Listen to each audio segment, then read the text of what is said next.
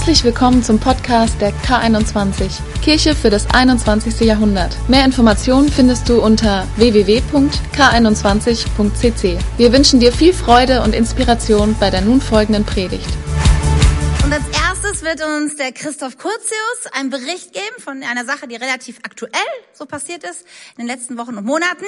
Und Christoph, er ist jemand hier aus der K21, mitten aus dem Herz heraus. Er ist Kleingruppenleiter, er leitet unser neues Leben Entdecken, Team und Kurs. Und wir sind sehr gespannt und ihr dürft ihm mal einen großartigen, warmen Applaus zukommen lassen als Ermutigung. Christoph, danke, dass du es mit uns teilst. Hey, viel Segen dir.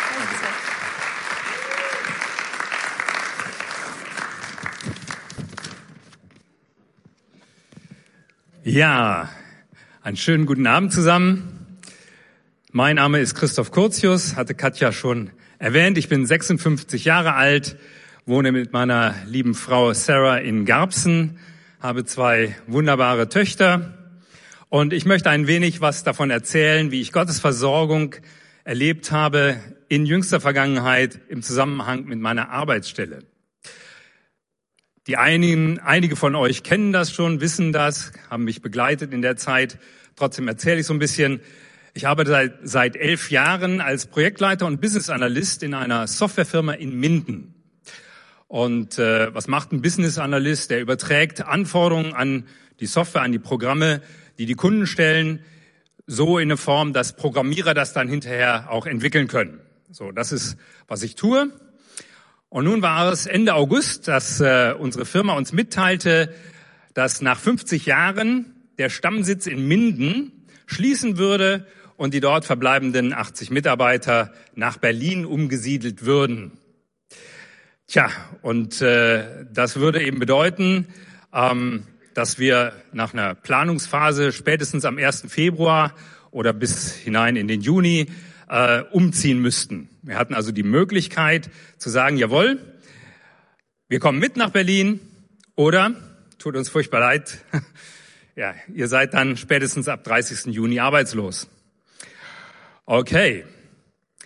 Ähm, wir haben noch gefragt, gibt es die Möglichkeit, eventuell von zu Hause aus zu arbeiten, zumindest teilweise, so dass man also nicht äh, die ganze Woche über in Berlin sitzen muss. Nein, das sei nicht möglich, das ginge nicht.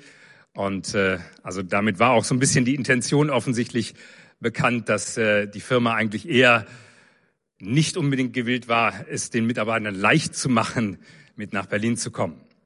Für uns als Familie war dann relativ schnell klar, ein tägliches Pendeln nach Berlin, das wäre ein bisschen anstrengend. Das geht. Mit anderthalb Stunden ist man mit dem Zug von Hannover in Berlin. Das geht theoretisch, aber dann mit An- und Abfahrt zum Bahnhof und so weiter sind das zwei bis zweieinhalb Stunden. Man kann auch im Zug arbeiten, ja, aber das wäre also eigentlich für uns nicht, äh, nicht denkbar gewesen. Auch drei bis vier Tage in Berlin, auch das wäre eigentlich nicht möglich. Ähm, so eine Wochenendehe, das wollten wir eigentlich nicht machen. Ich wollte auch gerne eigentlich in der K21 bleiben. Ne? Und wenn man dann die ganze Woche über nicht da ist, ist das ein bisschen blöde. Und umziehen nach Berlin, das wäre für uns noch weniger denkbar gewesen. Meine Frau sagt immer, wenn wir umziehen, dann nach Großbritannien. Die meisten von euch wissen das. Meine Frau kommt aus Großbritannien. Also von daher, das war auch keine Option. So wie ich habe gebetet, ich habe gebetet um Weisheit und ich weiß, viele in den Teams, wo ich mitarbeite oder auch aus den Kleingruppen, haben mitgebetet. Und ich muss ehrlich sagen, ich, ich spürte das. Ich fühlte mich total getragen in der Zeit und habe auch von Gott sehr ermutigende Zusagen im Gebet bekommen. Und Gott sagte mir, ich soll ihm vertrauen. Okay, habe ich gesagt, ich vertraue dir. Und äh, das ist nicht immer so ganz einfach, aber ich fühlte das, ich spürte das, ich war gelassen darüber und habe gesagt, okay, das wird schon irgendwie gehen. Wie sieht Vertrauen praktisch aus? Also in der Zeit habe ich auch den, den Neues Leben Entdecken Kurs gemacht zwischen äh, September und November. Und dann musste auch der nächste Kurs wieder geplant werden. Also haben wir gesagt, okay, wir, wir starten Anfang Januar mit dem nächsten Kurs. Und der Kurs läuft gerade. Und auch, äh, was wir eben gesehen haben, wir lernen. Auch da ging es dann darum, bist du dabei? Jawohl, ich bin dabei. Also geplant für Februar und März, mittwochs abends hier in Wunstorf und nicht in Berlin. Okay, habe ich gesagt. Also wenn Gott das möchte, dann wird ihm auch irgendwas einfallen dafür. Ähm, gut, September bis no November liefen dann so Verhandlungen zwischen Geschäftsleitung und Betriebsrat. Der hat dann immer noch sowas mitzureden dabei und Dann wurden die Verhandlungen abgebrochen, Einigungsstelle angerufen, dann ging es um, um äh, Sozialplan und so weiter. In der ganzen Zeit schrieb ich dann Bewerbungen natürlich, hatte aber noch keine Zusagen, keine Jobs, kein, keine Aussicht. Okay. Und im September, Ende September kam dann eine gewisse Wende mit hinein. Ich begegnete einem guten Freund, Said. Said war früher in der Gemeinde gewesen für eine Zeit lang. Der hatte auch hier sich bekehrt und hatte den NLE-Kurs mitgemacht, hat sich hier taufen lassen und ist vor einem Jahr ausgewandert nach USA. Aber er arbeitet immer noch auch in Deutschland und ist immer wieder für eine Zeit lang hier in Deutschland. Kam also hier in die K21 eines Sonntags. Ich erzählte ihm, bald bin ich meinen Job los. Dann sagt er, wart mal ab, gib mir mal deine Bewerbungsunterlagen. Ich schau mal, ob ich die irgendwo platzieren kann in meiner früheren Firma. Ja, und ein paar Wochen später hatte ich dann tatsächlich ein Vorstellungsgespräch in, in einer Firma in Hannover. Mein erstes Vorstellungsgespräch in dem Zusammenhang. Und dann erfuhr ich aber, die würden mich nicht einstellen können. Die sagten mir wohl, es könnte sein, wenn Sie irgendwo anders arbeiten, dass wir Sie als externen Berater ab und zu mal so für ein Projekt nehmen würden. Okay. Und das hatte Said auch gemacht. Als er nach Amerika gegangen, ist, hat er dann als Berater in einer Firma angefangen, hier in Deutschland. Und er sagte, macht nichts, ich frage da mal nach. Chancen sind nicht großartig, aber ich frage einfach mal.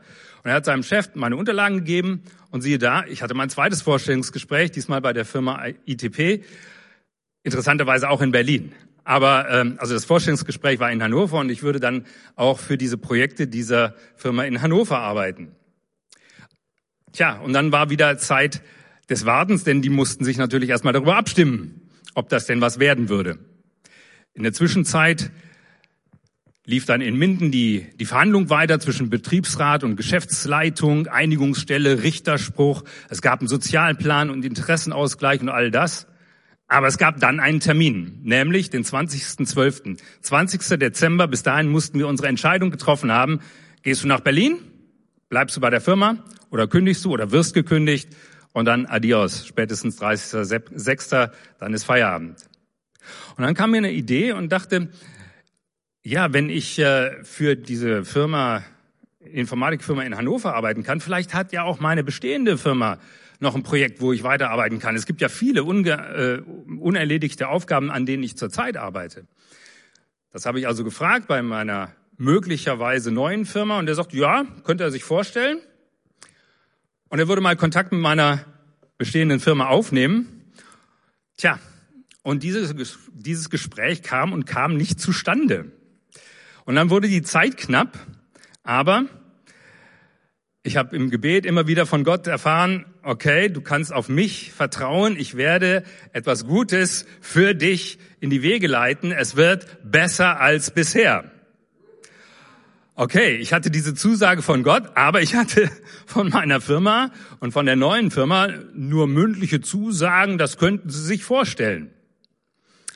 Okay, und dann war es kurz vor diesem Termin und ich fühlte mich von Gott wirklich herausgefordert. Normalerweise mache ich sowas auf keinen Fall, dass ich irgendwas Unüberlegtes tue und eine, zum Beispiel meine Arbeitsstelle kündige, ohne irgendwas Neues zu haben.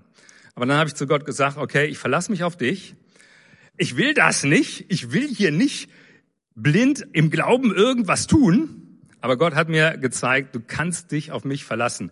Also habe ich am 20. Dezember meine Kündigung eingereicht, also meine, meinen Aufhebungsvertrag unterschrieben mit der Firma und eingereicht. Und drei Tage später kriegte ich die Zusage, jawohl, die beiden Geschäftsführer haben miteinander gesprochen, das geht klar. Und äh, Anfang Januar hatte ich dann meinen Vertrag, meinen neuen Arbeitsvertrag. ja, und der fängt nicht erst am 1. Juli an, sondern schon am 1. Februar. Und äh, dadurch, dass ich früher aus der anderen Firma rausgehe, kriege ich auch noch einen Bonus obendrein und die zahlen mir auch noch meinen Resturlaub aus und auch noch zusätzliche Stunden, die ich auf dem Konto habe, werden alle ausgezahlt. Und insgesamt stehe ich mich sogar noch etwas besser da. Ich kann von zu Hause aus arbeiten, habe einen möglichen Kunden in Hannover und arbeite zunächst noch weiterhin an den Projekten, die ich kenne. Die, die Kunden in, in München haben sich auch noch stark, stark gemacht, dass ich da drin bleibe in den Projekten. Also Gott ist wirklich großartig. Ich bin überwältigt von dem, was ich da erlebt habe. Vielen Dank.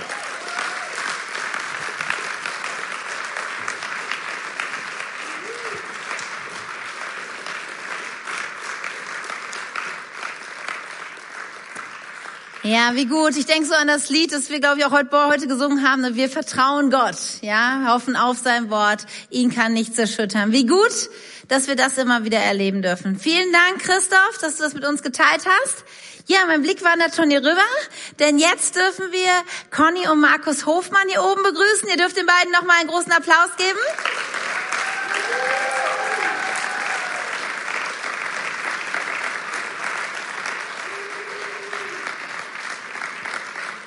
Conny und Markus sind auch ähm, Kleingruppenleiter hier in der Gemeinde und mittlerweile, glaube ich, auch ungefähr acht Jahre hier, aber da werden sie euch wahrscheinlich auch selber noch ein bisschen was von erzählen. Hey, vielen Dank, dass ihr hier seid und uns mit hineinnimmt in euer Leben.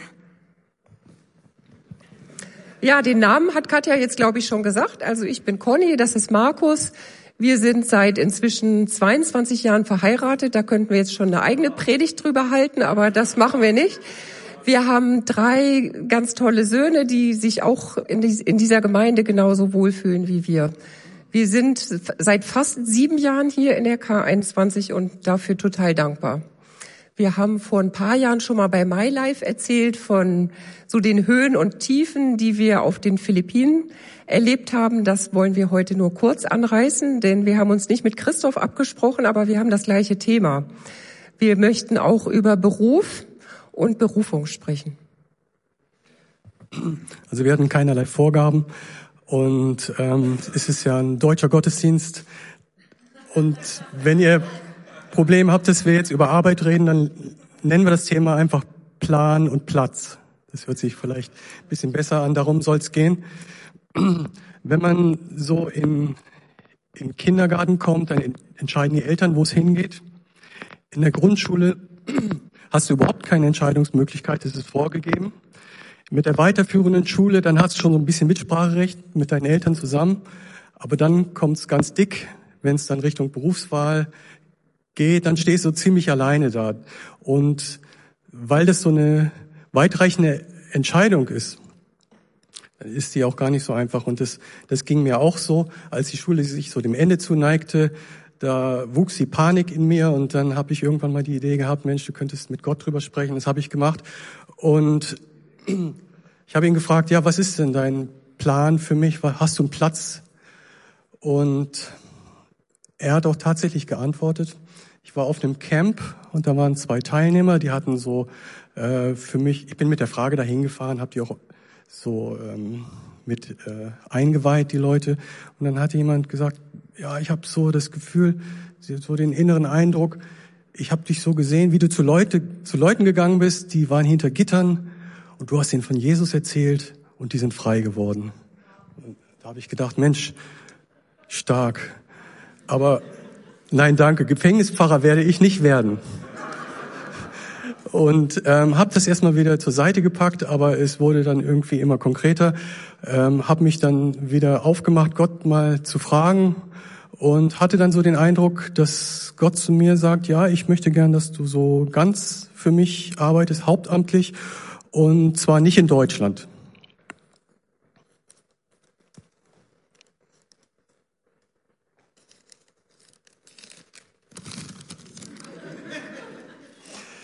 Ja, und dann habe ich gedacht, okay, wenn du ins Ausland gehst, was irgendwie immer eine gute Möglichkeit ist, dann werd doch Krankenpfleger, das ist immer eine Brücke zu den Leuten, das kannst du international gebrauchen. Das habe ich dann auch gemacht. Jetzt kommt ein Riesensprung. Ich befinde mich schon in meiner letzten Arbeitswoche als Krankenpfleger. Wir hatten inzwischen geheiratet und haben uns darauf vorbereitet, in die Mission zu gehen. Wir hatten unsere Jobs bereits gekündigt. Und äh, Christoph, ich weiß, wie sich das anfühlt. Äh, wir haben dazu noch die Wohnung aufgegeben auch. Und äh, ich habe im Krankenhaus gearbeitet, in der Anästhesie, im Aufwachraum und habe die Leute gekriegt, die so von der OP kamen, habe die überwachen müssen und dann kam als letzter Patient äh, ein Mann, von dem wir alle wussten, der, der hat nur noch 72 Stunden zu leben. Und ähm, ich habe irgendwie gedacht, Mensch, das ist nicht fair. Ich weiß, dass der sterben muss, aber der weiß es nicht. Und dann habe ich mir einen Ruck gegeben und ähm, meine Kompetenz überschritten und ähm, bin zu dem Mann hingegangen, habe mich zu ihm ans Bett gesetzt und habe ihm gesagt, Mensch, ähm, die Ärzte konnten Ihnen nicht helfen. ähm, da hat er gesagt, ja, ich habe mir schon sowas gedacht. Und ich habe ihn gefragt, ja, sind Sie bereit zu sterben? Und dann hat mir der Mann gesagt, ja, ich bin bereit, ich bin mit Jesus unterwegs. Und wir sind ins Gespräch gekommen. Er, hat mir, er war ein Gemeindeleiter, hat Gemeinden gegründet und geleitet. Und es endete dann darin, dass wir füreinander gebetet haben. Er, äh, ich habe für seinen nächsten Schritt gebetet, er für meinen nächsten Schritt. Und das war so die dichteste, die, das dichteste Erlebnis, was ich jemals im Krankenhaus erlebt habe. Da war Gott so spürbar, spürbar da, das war der Hammer. Und ähm, ja, ich bin nach Hause gegangen und äh, hatte irgendwie äh, so das Gespür, Mensch, du bist einem Engel begegnet und das war wahrscheinlich tatsächlich irgendwie so von Gott so eingefädelt. Äh, mir war danach klar, der Schritt, den du machst, das ist richtig, das ist dran und habe auch so empfunden, dass die Leute, für die ich bis dahin zuständig war, meine Patienten, dass von denen das so ausging, dass sie gesagt haben, so, jetzt bist du für neue Leute da. Das war so ein Stück weit wie so eine Stabübergabe auch, weil der Mann auch mit Jesus unterwegs war und, und so eine Art Aussendung für mich. Ja, nach dieser Aussendung ging es dann für uns wirklich mit so einem ganz großen Schritt auf die Philippinen. Das war 1999 und da sind wir zu zweit, so wie ich mich erinnere, mit zwei Koffern hingeflogen und sind dann 2010 mit zu fünft mit unseren drei Jungs und einem riesen Schiffscontainer wieder zurückgekommen. Und ich drücke jetzt mal mit euch gemeinsam die Vorspultaste. Das ist gar nicht so einfach, in jetzt so ein paar Minuten diese elf Jahre Philippinen zu erzählen. Was wir da im Wesentlichen gemacht haben, ist, wir haben Drogenabhängigen gedient. Wir waren Teil von einer christlichen missionarischen Gemeinschaft und haben mit denen auch zusammen gewohnt, auch mit unserer Familie zum großen Teil mit denen in einem Haus gewohnt. Und das hat sich so erfüllt, weil wir immer wieder gesehen haben, nicht bei allen, aber bei vielen, dass die so diesen Schritt in die Freiheit gegangen sind durch Jesus und gemerkt haben, ja, mit Jesus können wir frei werden von Drogen. Am Schluss von dieser Zeit auf den Philippinen, das waren so die letzten zwei Jahre, habe ich dann mit anderen Müttern zusammen ein Deutschprojekt angefangen, wo ich unsere und auch noch einen anderen Jungen ähm, unterrichtet habe in Deutsch. Und da ist mir so total das Herz aufgeblüht. Und ich habe gemerkt, ich mache das richtig gerne. Und ähm, als wir dann zurückkamen 2010, das hatte eine ganze Menge an Herausforderungen, wie ihr euch vorstellen könnt, ähm, wo wir Gott total erlebt haben. Und so für mich als Sozialpädagogin war dann echt so, ja, hm, was, was mache ich denn jetzt? In welche Richtung bewege ich mich? Und so wie ich jetzt so Gott erlebt habe für meinen Beruf oder Berufung, das war so, dem kann ich so für mich zwei Überschriften geben. Das eine sind so ähm, Herzenswünsche.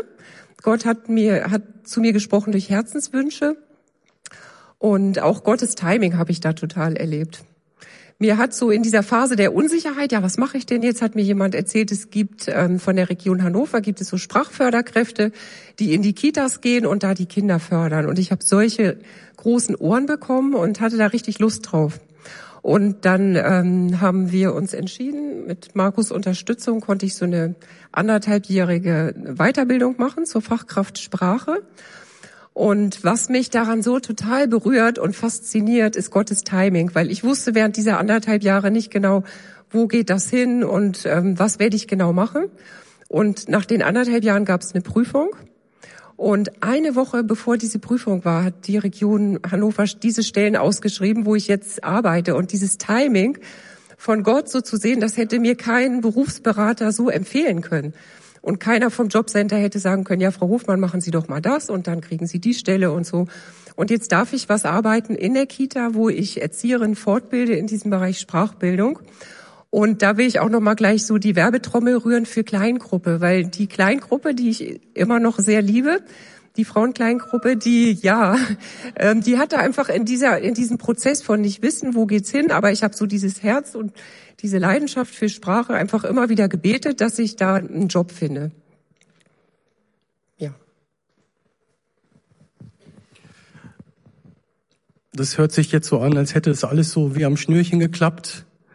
Ähm, es hat aber auch mit Kämpfen zu tun gehabt. Wir haben mit Umständen gekämpft, wir haben miteinander gekämpft, manchmal sogar gegeneinander.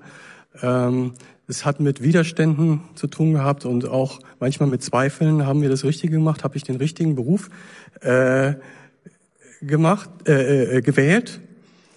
Und ähm, es war auch nicht gerade unbedingt einfach, als Gott dann eine neue Platzanweisung für uns irgendwie gegeben hat und wir das Gefühl hatten, es geht für uns zurück nach Deutschland, einfach mal so eben den Kontinent zu wechseln. Es wäre nämlich einfacher gewesen, einfach auf den Philippinen zu bleiben. Da hatten wir unser Leben, wir wussten, wo der Hase läuft. Aber Gott war da wirklich treu in dem Ganzen und er hat ähm, uns darin geholfen. Und er hat mir wieder äh, eine Arbeitsstelle gegeben. Äh, ich arbeite inzwischen wieder als Krankenpfleger in Langenhagen in der Psychiatrie, in der Drogenentgiftung.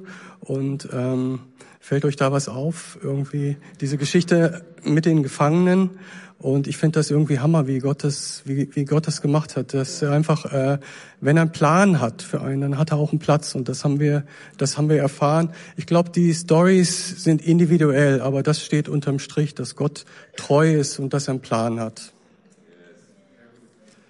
Ja, und wir sind fast fertig. Ja.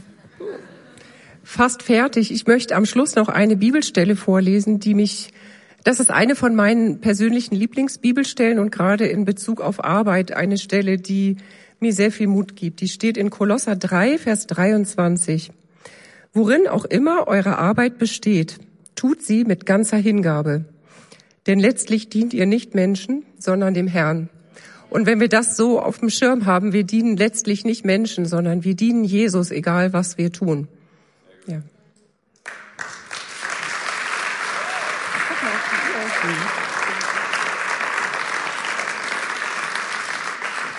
Ja, vielen Dank, ihr beiden.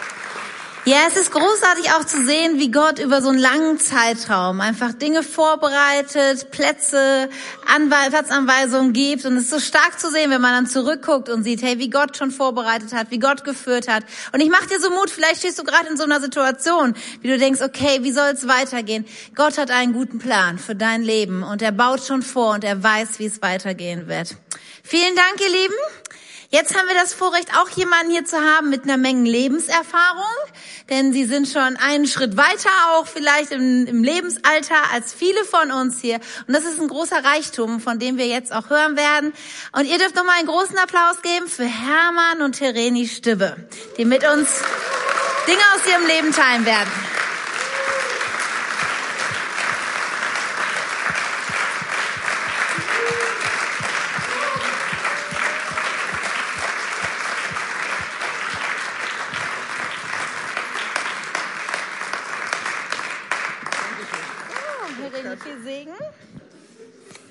Ja, Berufsleben liegt schon lange hinter mir.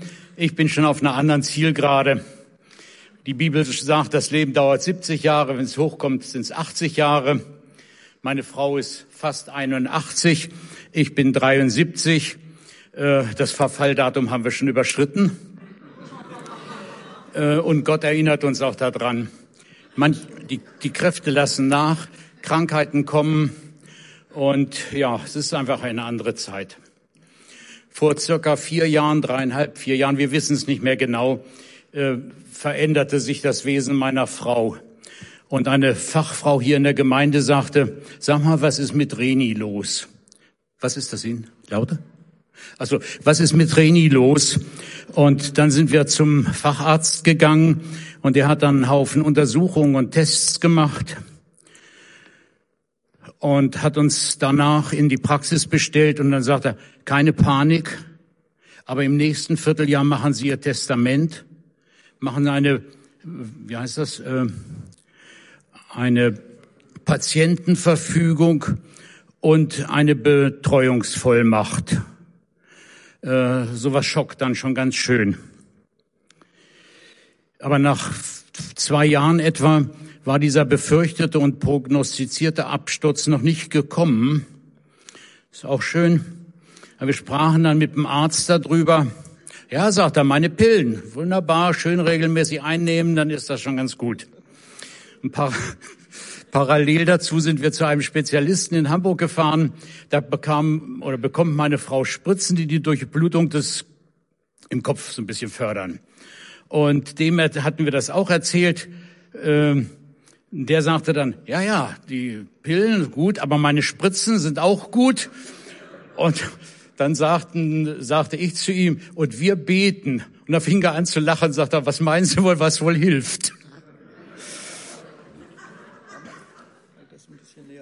Ach so, ja, gut. Das letzte Wort. ja, ich wollte was über das Beten sagen, wie wir beten. Seit Jahrzehnten lesen Reni und ich morgens ein Stückchen in der Bibel und äh, dann beten wir zusammen. Und zwar hat sich im Laufe der Zeit unser Beten immer mehr verändert. Katja hatte heute Morgen so gut in dem Gottesdienst darüber gesprochen. Beten ist nicht nur äh, hingehen und sagen, Herr, hilf und mach und verhindere und all sowas, sondern das ist eine Beziehung bauen, eine Beziehung zu Jesus. Ja, wir fangen unseren Tag eigentlich mit Danken an.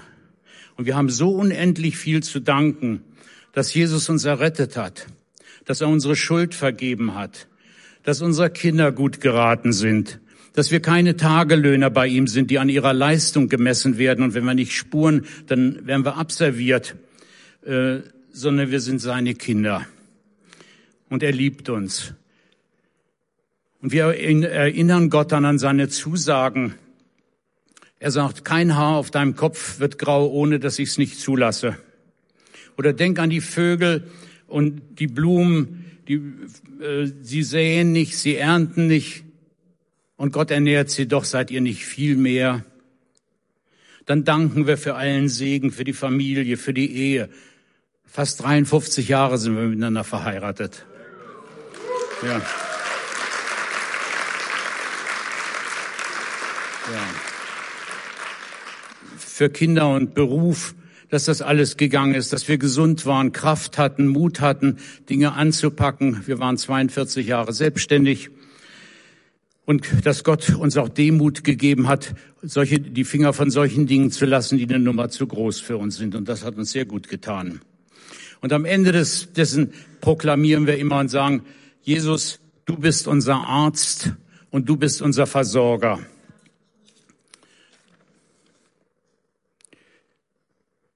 Ja, und wovor sollten wir uns fürchten? Und so gerüstet sind wir gut gewappnet auch für Tiefschläge.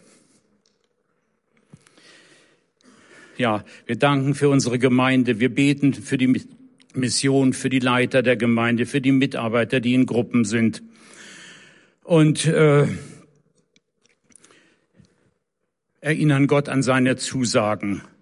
Wer diese nach wie heißt es, Ansprache von Trump jetzt gesehen hat, der gesagt hat, er wird den Islam äh, oder nee, die Islamisten vom Erdboden vertilgen.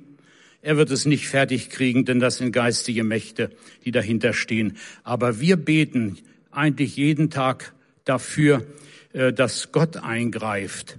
Und wir erinnern ihn daran, wie er das mit dem Kommunismus gemacht hat.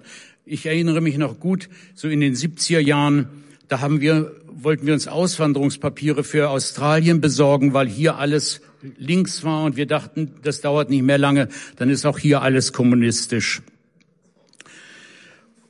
Ja, ja. Und was, was, ja, ja, aber was hat passiert? Was ist passiert? Der Kommunismus ist weg. Und wir haben Jahrzehnte Ruhe davor gehabt. Was jetzt wieder in Gang kommt, das sehen wir, wissen wir noch nicht. Aber wir wissen, dass Gott eingreifen kann und dass er solche Mächte wegfegen kann. Und wer sich hinstellt und schreit, äh, Allahu Akbar, das heißt nicht Gott ist groß, sondern Allah ist größer.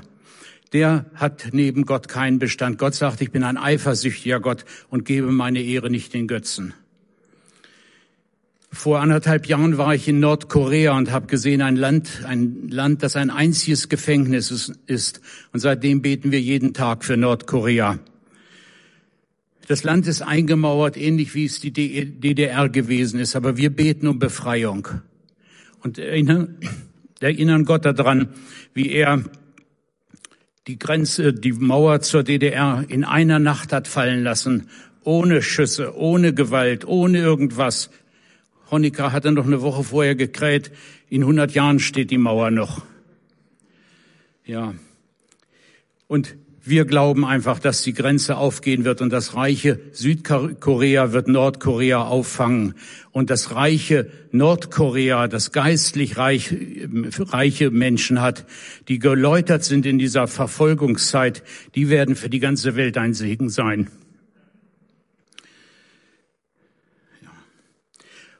Und in China, da war große Verfolgung. Vor 70 Jahren ging das los. Zu Tausenden und Tausenden und Tausenden sind die Christen umgebracht worden und man wollte sie ausrotten. Und am Anfang dieser Verfolgungszeit waren, glaube ich, zwei oder drei Millionen Christen in China. Nur nach 40 Jahren bitterster Verfolgungszeit waren es 100 bis 120 Millionen. Und daran erinnern wir Gott und sagen, so wird es in Korea sein dass die Gemeinde einfach groß und stark ist und dass jeder sehen kann, die Gemeinde Gottes, selbst die Hölle kann sie nicht überwinden. Ja,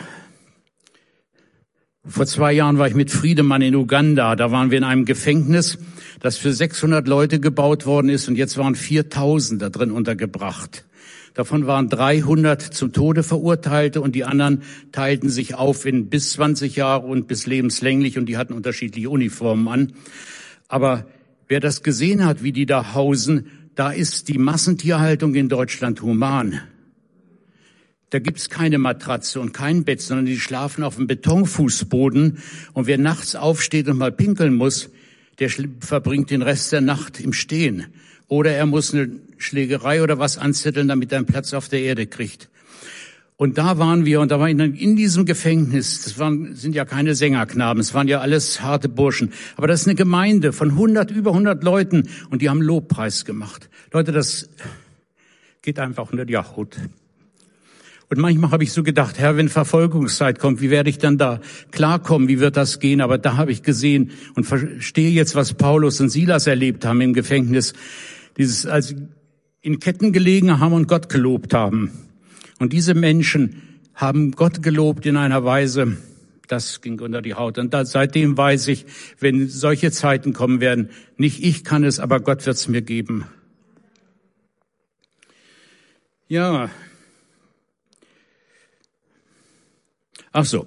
Also wer in der Haltung, hatte ich mir aufgeschrieben, der Dankbarkeit und des Vertrauens lebt, der kann auch Erschütterungen verkraften. Ich hatte erzählte ja eben das mit Reni, mit dem Arzt. Wie ging es dann weiter? Vor einem Jahr etwa kam meine Frau und sagte, taste doch mal an meiner Brust ist was.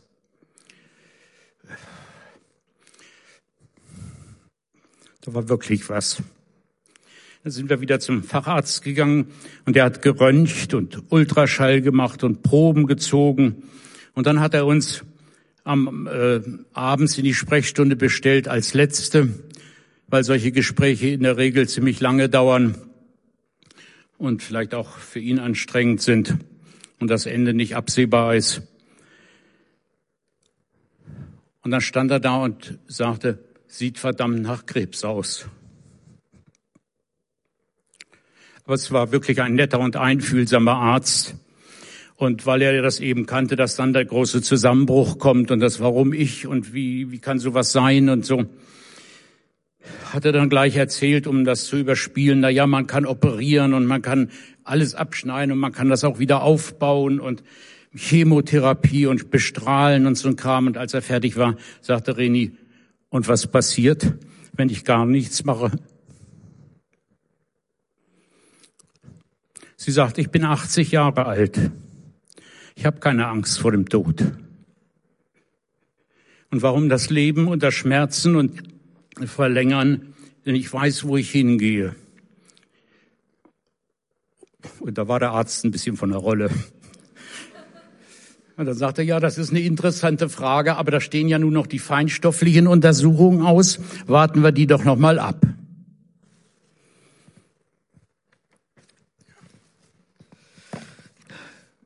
Ja, ich habe Alzheimer, Demenz, ich habe Brustkrebs, aber ich habe keine Angst.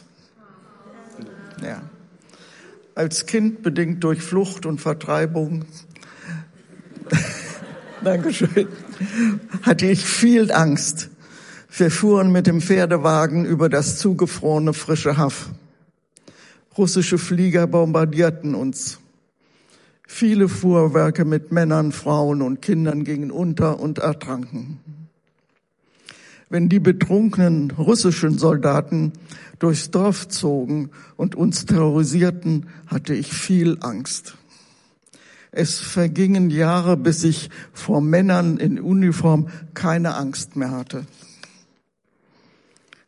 Ich hatte großes Glück, schon in jungen Jahren Jesus kennenzulernen. Mit ihm ist nach und nach Frieden in mein Leben gekommen. Auch ohne Therapie habe ich die Schrecken überwunden.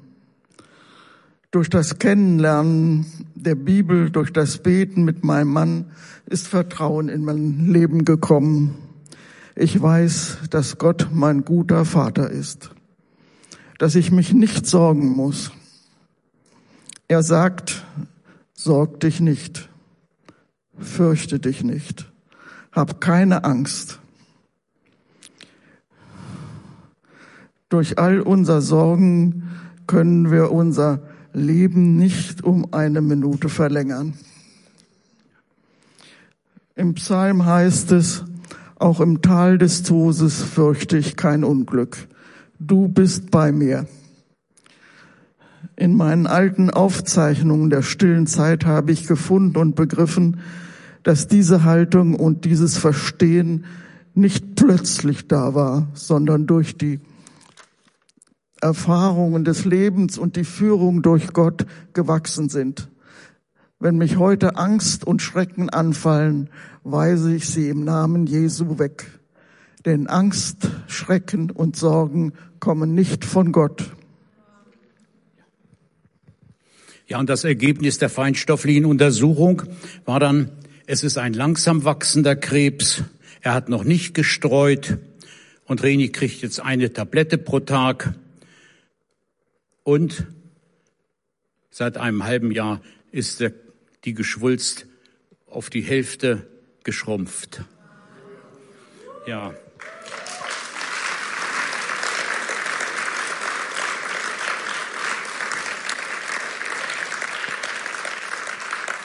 Und, und jetzt fast vier Jahre nach dieser erschreckenden Diagnose Demenz äh, jemand riet uns sagt, ihr könnt doch jetzt eine Pflegestufe beantragen. Aber Reni sagt, ich will mir nicht bescheinigen lassen, was ich nicht mehr kann, sondern ich will mich über das freuen, was ich noch kann. Und das ist noch eine ganze Menge. Sie fährt noch Auto, sie 81, fährt noch Auto, äh, geht noch einkaufen und versorgt den Haushalt noch. Und sagt sie, ich will äh, keine, keine Rente haben, sondern ich freue mich einfach und bin dankbar, dass ich noch so viel kann. Ja, Gott ist so gut zu uns. Und eigentlich hat Gott in unserem Leben immer wieder mal so ganz markant diese Frage gestellt, vertraust du mir? Da war ein Kind, das geboren werden sollte und die Ärzte meinten, sie wird behindert zur Welt kommen. Aber wir haben nicht an Abtreibung gedacht. Und sie ist nicht behindert. Wir waren mal in der Firma eigentlich fast zahlungsunfähig. Dann haben wir noch gesagt, Gott, wir vertrauen dir und haben uns Geld geborgt und haben das gespendet. Und nach 14 Tagen war unser Konto glatt. Ja, und ähnliche Erfahrungen haben wir immer wieder gemacht. Gott sagt einfach, vertraust du mir. Das fand ich vorhin in dem äh, Beispiel von, ja, so markant. Ich tu den Schritt und weiß, wenn Gott etwas bestellt, wenn Gott mich irgendwo haben will, dann regelt er das auch.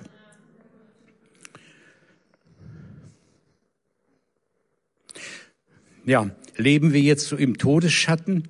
Als wir von dem äh, Krebsdoktor zurückkamen und wussten, ja, es ist Krebs, aber es ist überschaubar noch. Da sind wir nach Hagenburg gefahren zu Lindemann und haben einen Topf äh, Meeresfrüchtesalat und Shrimps gekauft, sind nach Hause gefahren, haben die gegessen und eine Flasche Sekt aufgemacht und haben das Leben gefeiert und haben Gott